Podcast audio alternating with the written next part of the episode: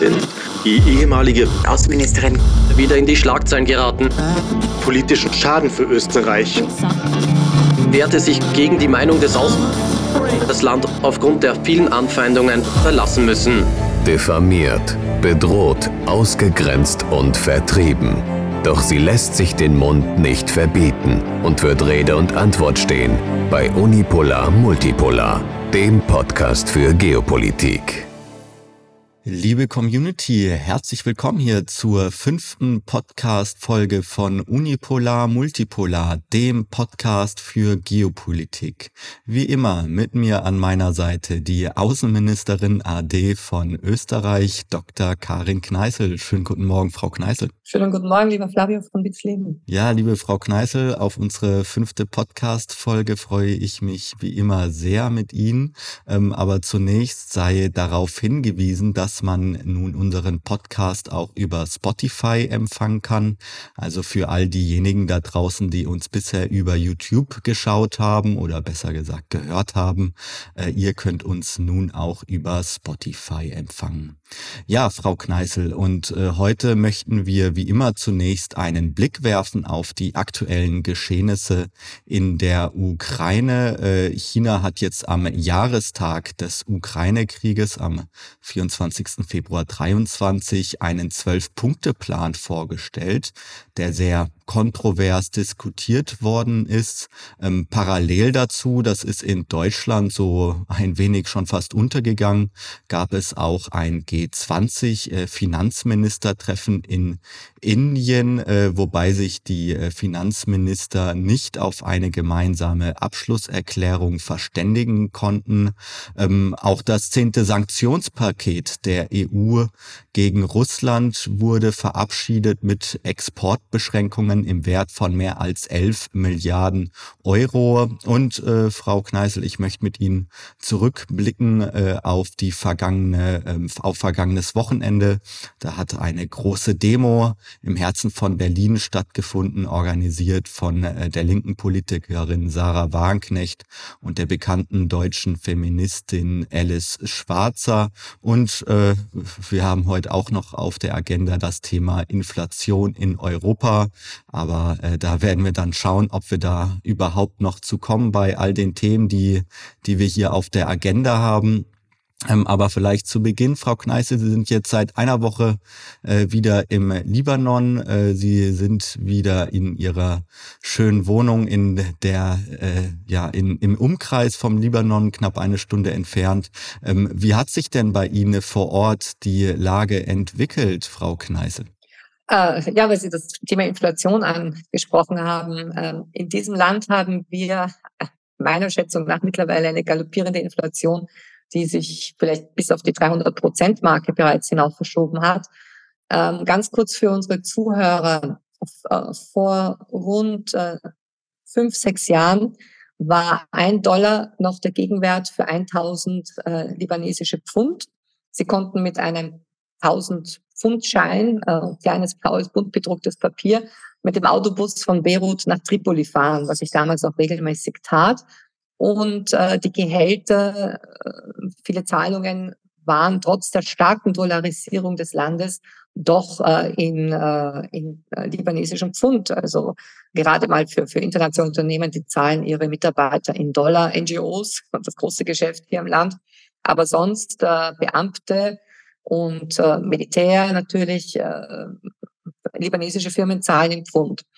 Was ist passiert in den letzten fünf Jahren? 2019 ist die libanesische Zentralbank, äh, die an sich viele Jahre lang so als letzte staatliche Bastion galt, äh, dahingeschmolzen.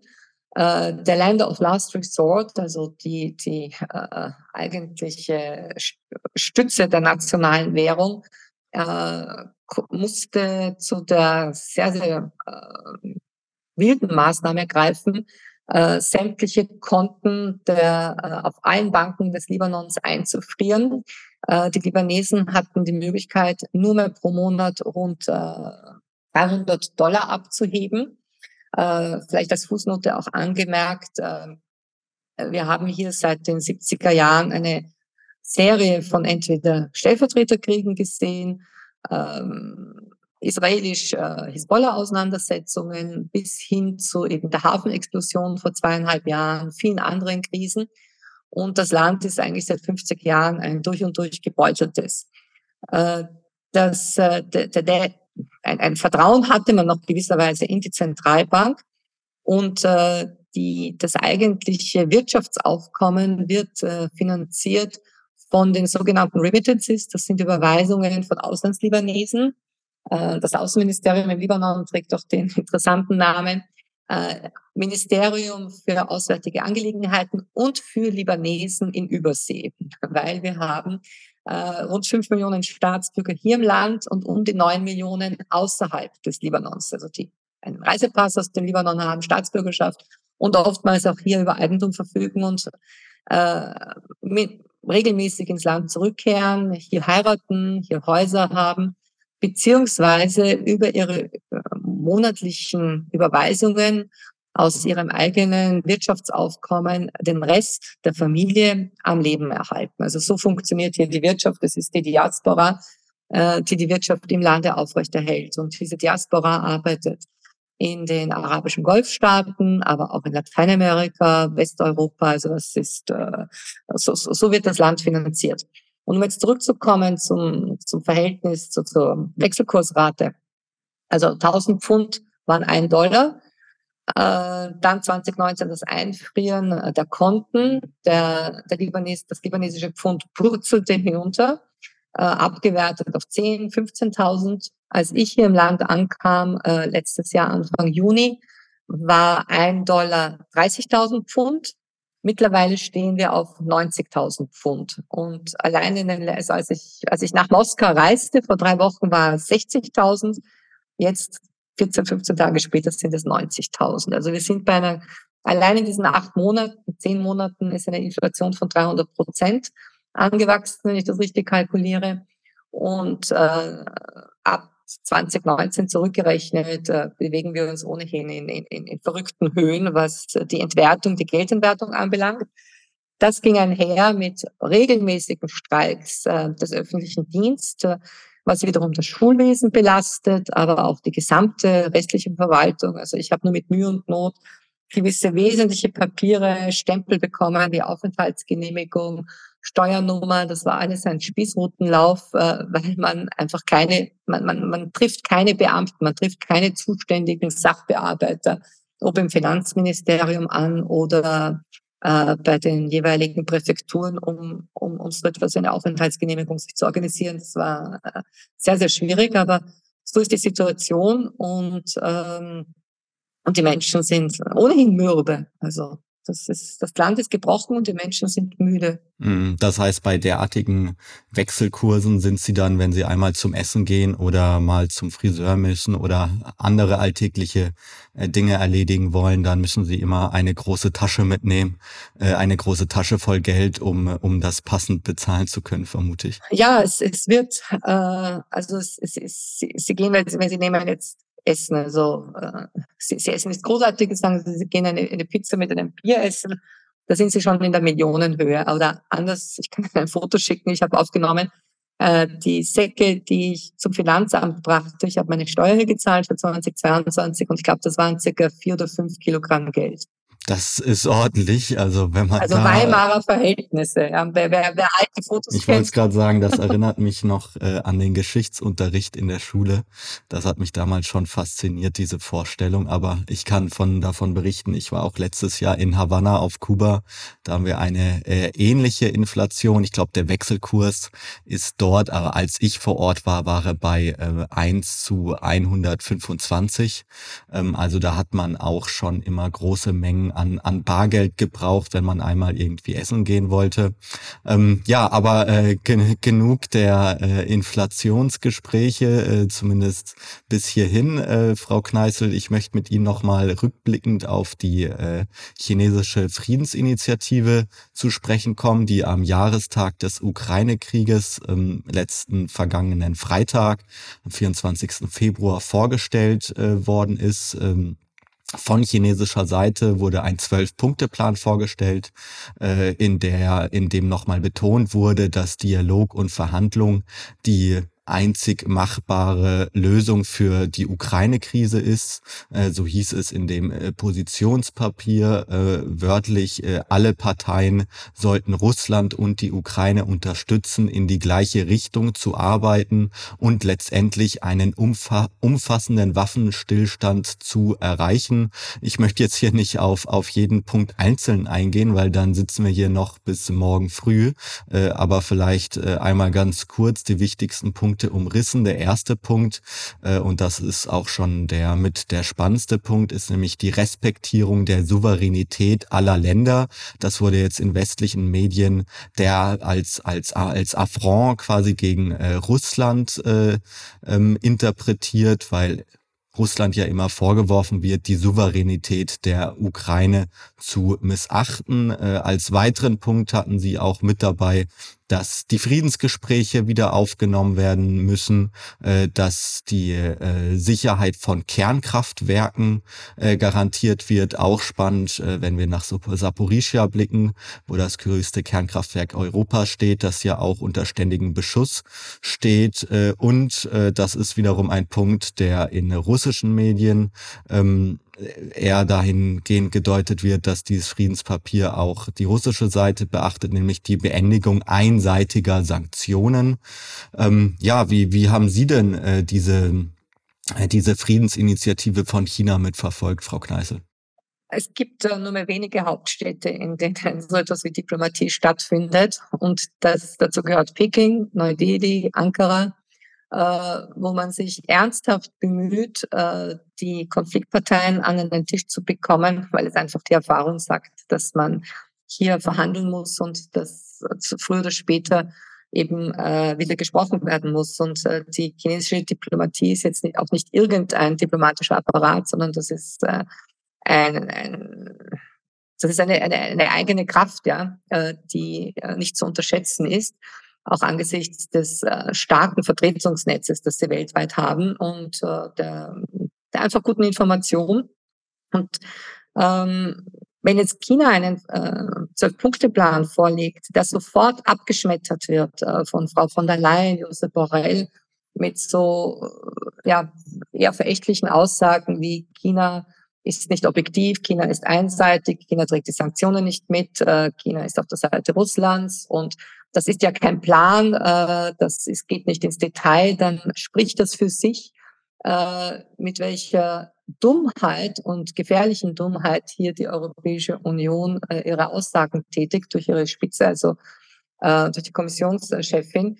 Weil natürlich kann man zu Beginn äh, von Gesprächen, die man überhaupt versucht erst äh, anzubahnen, nur Punktationen vorlegen, in denen man sich vielleicht auf gewisse Prinzipien einigt, mit denen man in Gespräche gehen möchte, um danach äh, die Positionen in irgendeiner Weise äh, zu einer Annäherung zu bringen und, und, und Details zu erarbeiten. Also die, äh, die Aussagen, die man aus Brüssel einige Stunden später hörte, sind, sind eine Kategorie für sich und, und das zeigt, wie, wie weit die Europäische Union heute von ihren Schlagworten, wie wir sind ein Friedensprojekt und wir sind eine geopolitische Kommission und, und es geht um diplomatische Lösungen, sich bereits entfernt hat.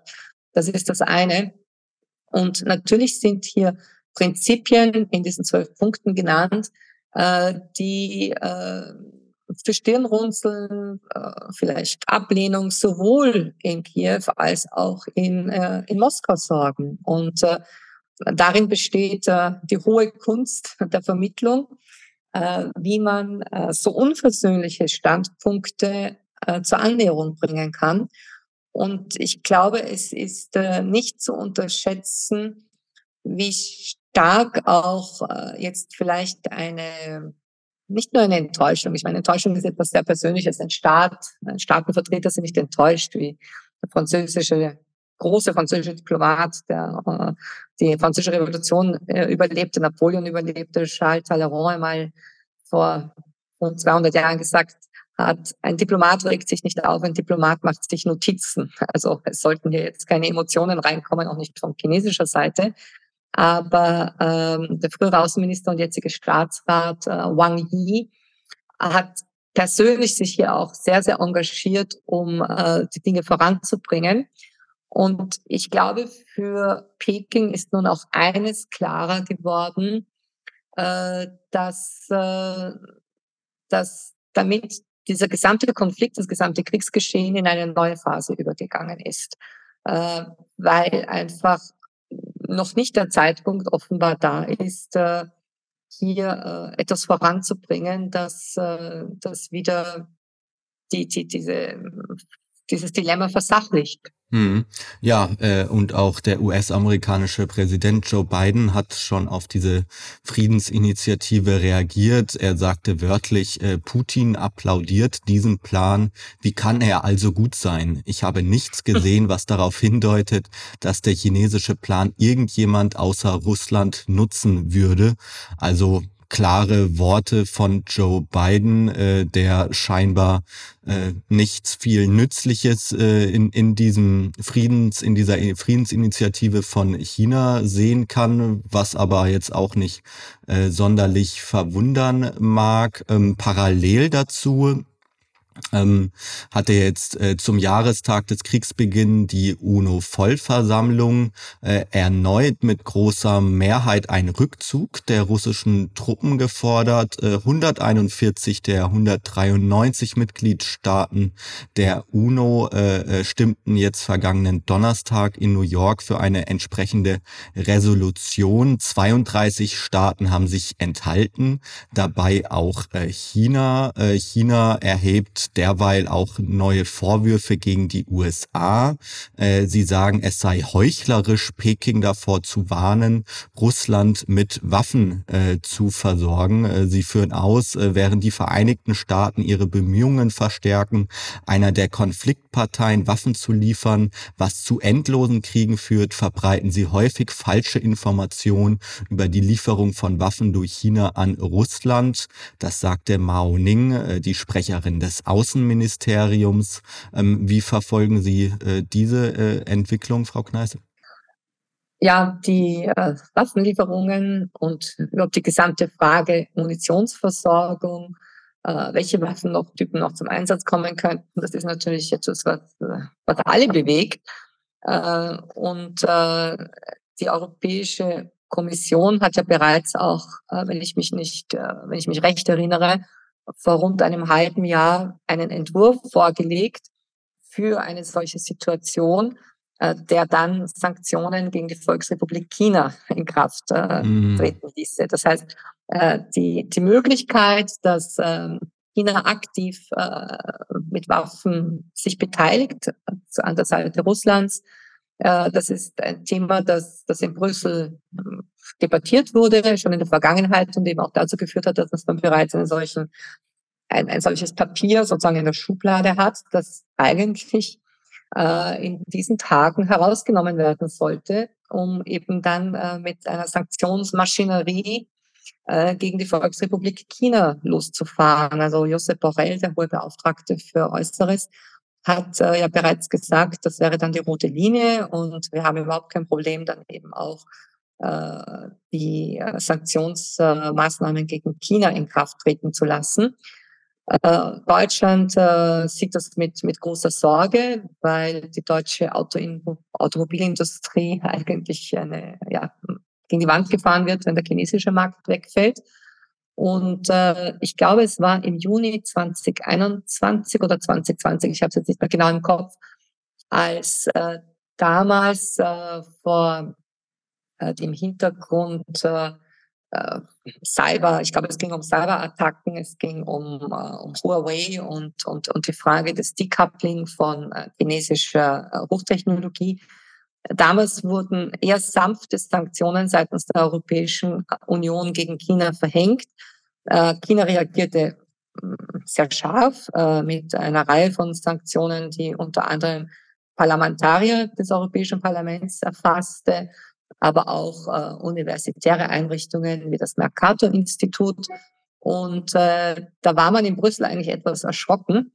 Äh, die, es, es, es, und, und es wurde damals bereits diskutiert, äh, kann sich die EU, kann sich die USA eine Zwei-Fronten-Sanktions- äh, sozusagen leisten. Das war bevor noch ein, ein Krieg im engeren Sinne ausgebrochen war. Ich glaube, es war im Juni 2021 oder 2020. Mm, mm, Und mm. Äh, das, ähm, da, da, da, da wird, äh, da werden wir sehen, inwieweit äh, sich äh, die Europäische Union ähm, wirklich auf, auf, auf dieses dünne Eis begibt und sagt, gut, äh, äh, es liegen Informationen vor, die ja Anthony Blinken, der US-Außenminister, bereits gestreut hat, äh, dass es also nicht um dass, dass das nicht eine Option der Zukunft ist, sondern dass äh, die USA äh, Informationen hätten, dass es sogar bereits äh, zu Lieferungen äh, oder dass Lieferungen bereits im April erfolgen sollten, weil alles unter Dach und Fach sei.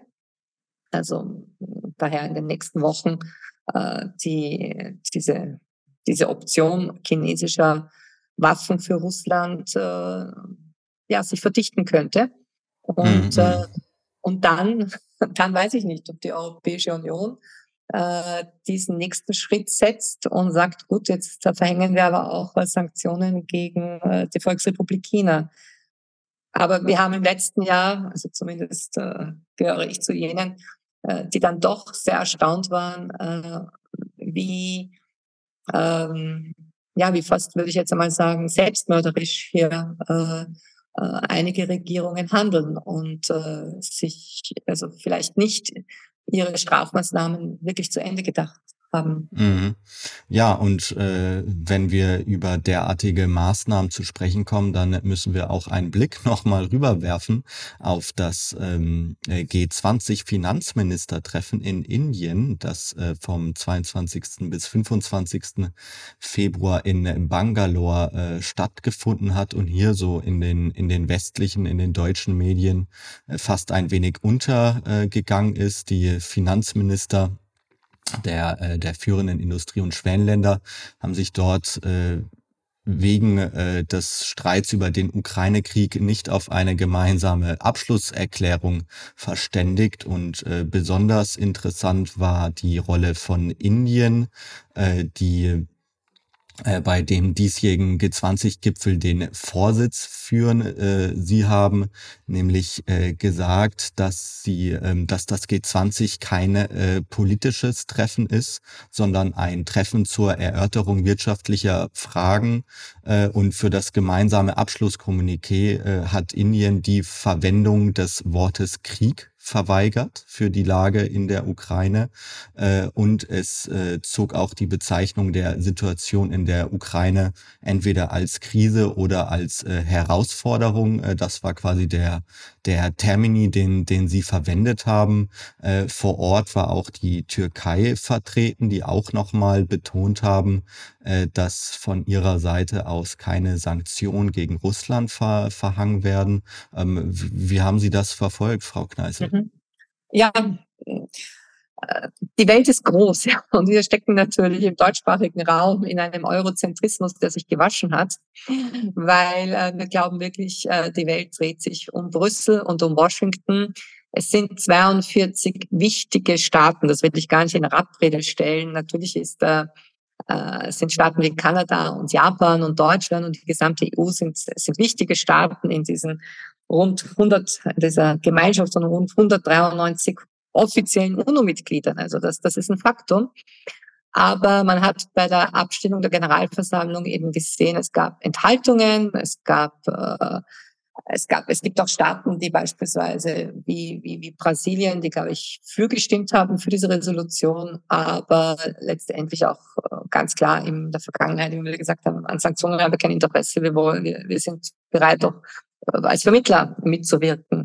Also wenn man hier ein bisschen an der Oberfläche kratzt, äh, dann ist es schwer, einen, einen aktuellen Zustand äh, der internationalen Beziehungen nur an, an einem Votum festzumachen, auch wenn dieses Votum natürlich äh, jedes äh, UNO-Votum immer wieder mit, mit äh, für, ja, für Interpretationen sorgt. Ähm, zu den G20-Treffen, es war das Finanzministertreffen und ein Außenministertreffen der 20 wichtigsten Volkswirtschaften. Vielleicht noch ganz kurz auch für unsere Zuhörer.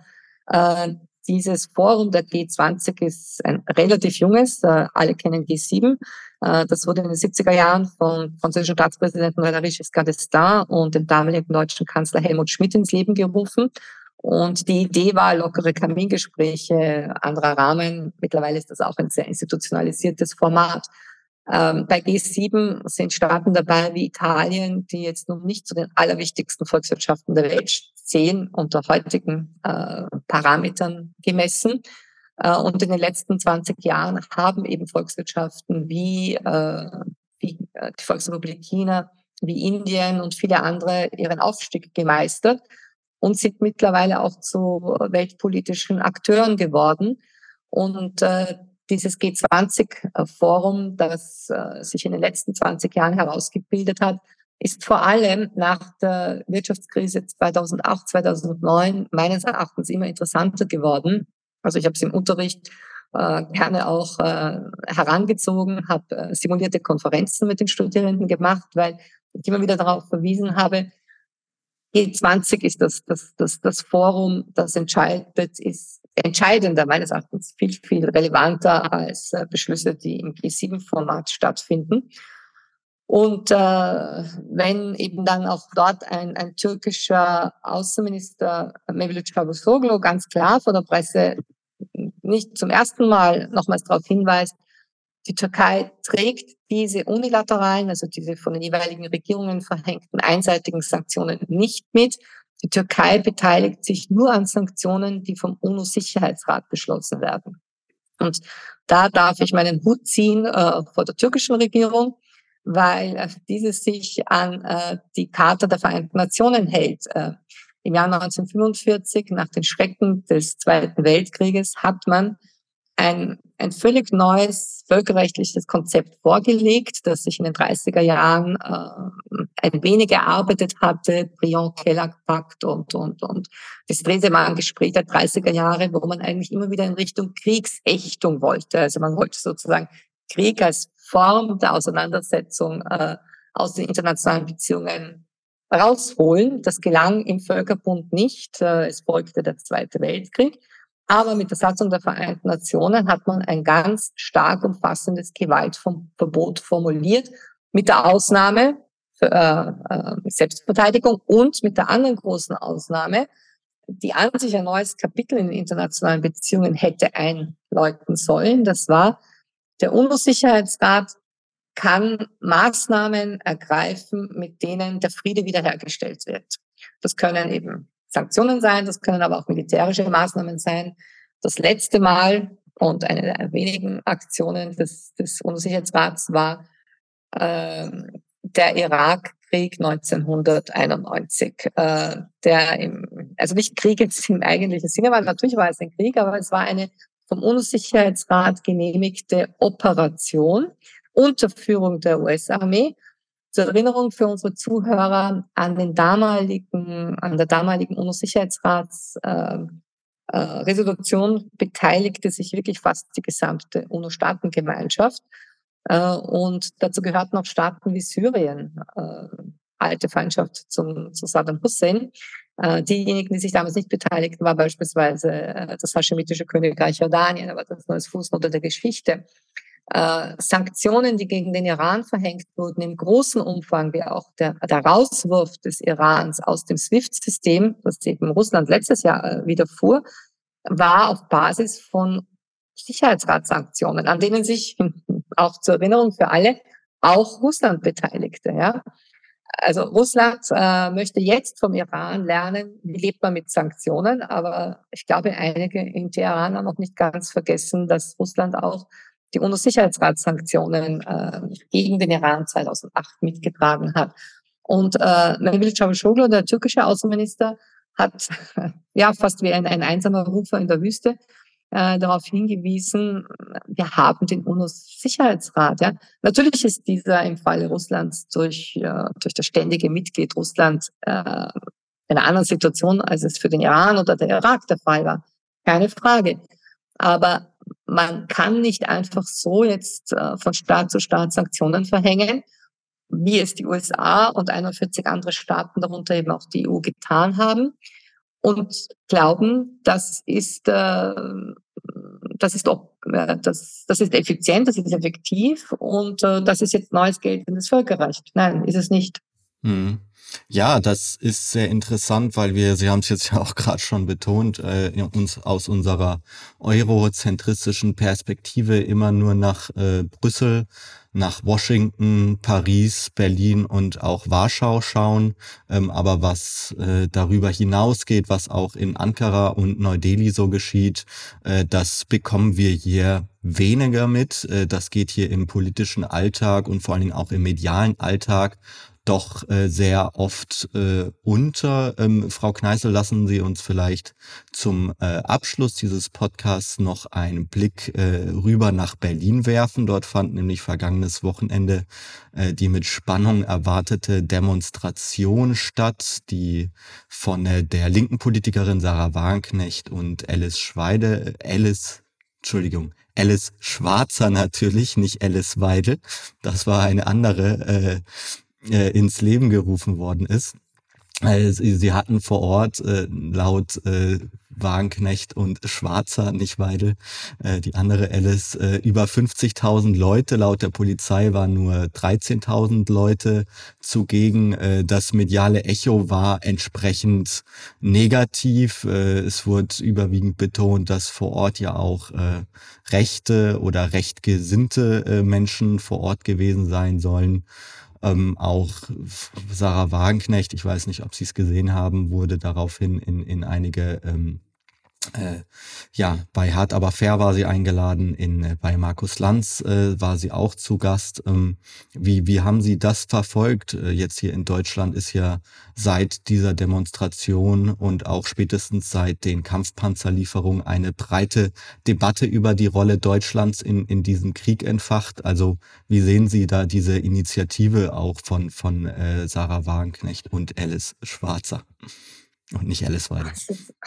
Es gibt gewissermaßen auch das andere Deutschland, ja. Also dass, äh, äh, dass man ja in den letzten 30 Jahren von außen her, äh, ob das jetzt aus, aus, aus einer nicht-europäischen Perspektive oder innerhalb Europas, hat man äh, deutsche Politik eher eine des äh, Konsenses, des auch Pazifismus gesehen, deutsche Friedensbewegung, das ist nicht irgendeine kleine Gruppe, sondern das ist eine äh, ja, das, das ist eine, äh, ein Teil Deutschlands und ein Teil auch äh, der Generationen und politische Parteien, sei es die SPD oder vor allem eben auch die Grünen, doch jahrzehntelang mitgeprägt hat. Äh, vielleicht ist diese Generation mittlerweile eben äh, doch eher eine ältere, wie eben jene von Alice Schwarzer. Aber es gibt auch jüngere, wie Sarah Wagenknecht, äh, die diesen Gedanken, äh, man könnte doch auch auf Friedenssätzen weitertragen. Und äh, wenn ich, ich habe als Kind in Deutschland gelebt und ich habe die Friedensbewegung als Teenager mitbekommen. Ich war beim NATO-Doppelbeschluss. Das war meine erste Demonstration. Ich glaube, ich war damals 15, war ich auch mit auf der Straße. Und das war, das war ein völlig anderes Deutschland, ja. Mhm. Äh, das hat, da ist vieles gekippt, in, gerade in den letzten äh, zwölf Monaten. Äh, und es ist interessant, dass dieses existiert. Ich glaube, da gibt es eine, einen hohen Prozentsatz der Bevölkerung, der, der das mitträgt, aber der sich vielleicht nicht traut, auf die Straße zu gehen, weil äh, wir einfach eine gesamt, eine völlig andere Situation der bürgerlichen Freiheiten im Jahr 2023 haben. Das gilt für Österreich gleichermaßen wie für Deutschland nach all dem, was passiert ist in den letzten zwei Jahren, äh, wo wann immer man sich gegen bestimmte staatliche Maßnahmen äh, gewehrt hat, äh, beispielsweise eben während der Pandemie. Und äh, äh, wenn in China die Leute gegen Pandemie auf die Straße gegangen sind, waren sie Freiheitskämpfer. Wenn sie dasselbe in Deutschland taten, waren sie äh, Rechtsaußen-Nazis. Äh, also das, äh, das alles spricht ja schon für sich und ich, ich, ich kann mir schon vorstellen, warum die Leute vielleicht müde mürbe sind und, und lieber äh, sich nicht mehr laut äußern. Es, es haben zu viele schon äh, zu viel riskiert. Also die Redefreiheit, äh, Gedankenfreiheit, am Arbeitsplatz darüber zu diskutieren, im Familienkreis, sich heute über äh, Friedensbewegung zu äußern, da kann man ziemlich rasch, glaube ich, äh, wieder zum Außenseiter werden und vielleicht haben zu viele schon zu viele Freunde verloren, heißt, dass sie das nicht mehr noch weiter äh, treiben wollen oder können. Äh, daher, wie viele auch immer dabei waren und auf die Straße gegangen sind und daher das Risiko für sich in Anspruch genommen haben, ja, äh, werde ich halt als Nazi beschimpft, weil ich für Frieden bin. Das ist äh, ganz kurz auf den Punkt gebracht, äh, die aktuelle Situation in Deutschland, aber auch in Österreich aus der Ferne betrachtet. Mhm. mhm. Ja, und in äh, Deutschland gab es jetzt auch einen Spiegelartikel von Sascha Lobo, den Kolumnisten, der über die Menschen, die in Deutschland auf die Straße geschrieben sind, sie als Friedensschwurbler tituliert hat, also äh, vor, vor äh, vor letztem Jahr waren es noch die, die Corona-Schwurbler und die Querdenker und jetzt sind es eben die Friedensschwurbler und die Putin-Versteher, die sogenannten, die jetzt auf die Straße gehen und naja, im Grunde genommen sich eigentlich nur dafür einsetzen, dass man äh, über Frieden verhandelt, äh, Diplomatie statt Waffen, das ist das Credo. Ähm, ja, Frau Kneisel, äh, an dieser Stelle würde ich sagen, haben wir alle äh, wichtigen Themen durch. Äh, ich bedanke mich wieder sehr für diese doch sehr spannende Folge und freue mich schon auf nächste Woche dann zu unserer sechsten Folge von unserem Podcast. Mal schauen, ob wir dann das Inf äh, Thema Inflation auch endlich mal besprochen bekommen. Aber wir haben es im, im, im Vorhinein schon angedeutet. Das Thema wird uns wahrscheinlich noch, noch länger begleiten. Also äh, da bleibt noch Zeit, das auch mal genauer unter die Lupe zu nehmen. Ich bedanke mich wie immer bei Ihnen und ja, wir sehen und hören uns dann nächste Woche, Frau Kneißel. Vielen Dank, äh, lieber Flavio von Witzleben. Ich wünsche eine angenehme Woche bis dahin und auch unseren Zuhörern alles Gute. Danke sehr. Ja, und auch von meiner Seite, äh, liebe Zuhörer, liebe Community, vielen Dank, dass ihr heute hier wieder mit dabei wart. Ich hoffe, es hat euch gefallen und wir hören uns dann nächste Woche wieder hier bei äh, Unipolar Multipolar, dem Podcast für Geopolitik. Ciao, macht's gut. Unipolar Multipolar, der Podcast für Geopolitik.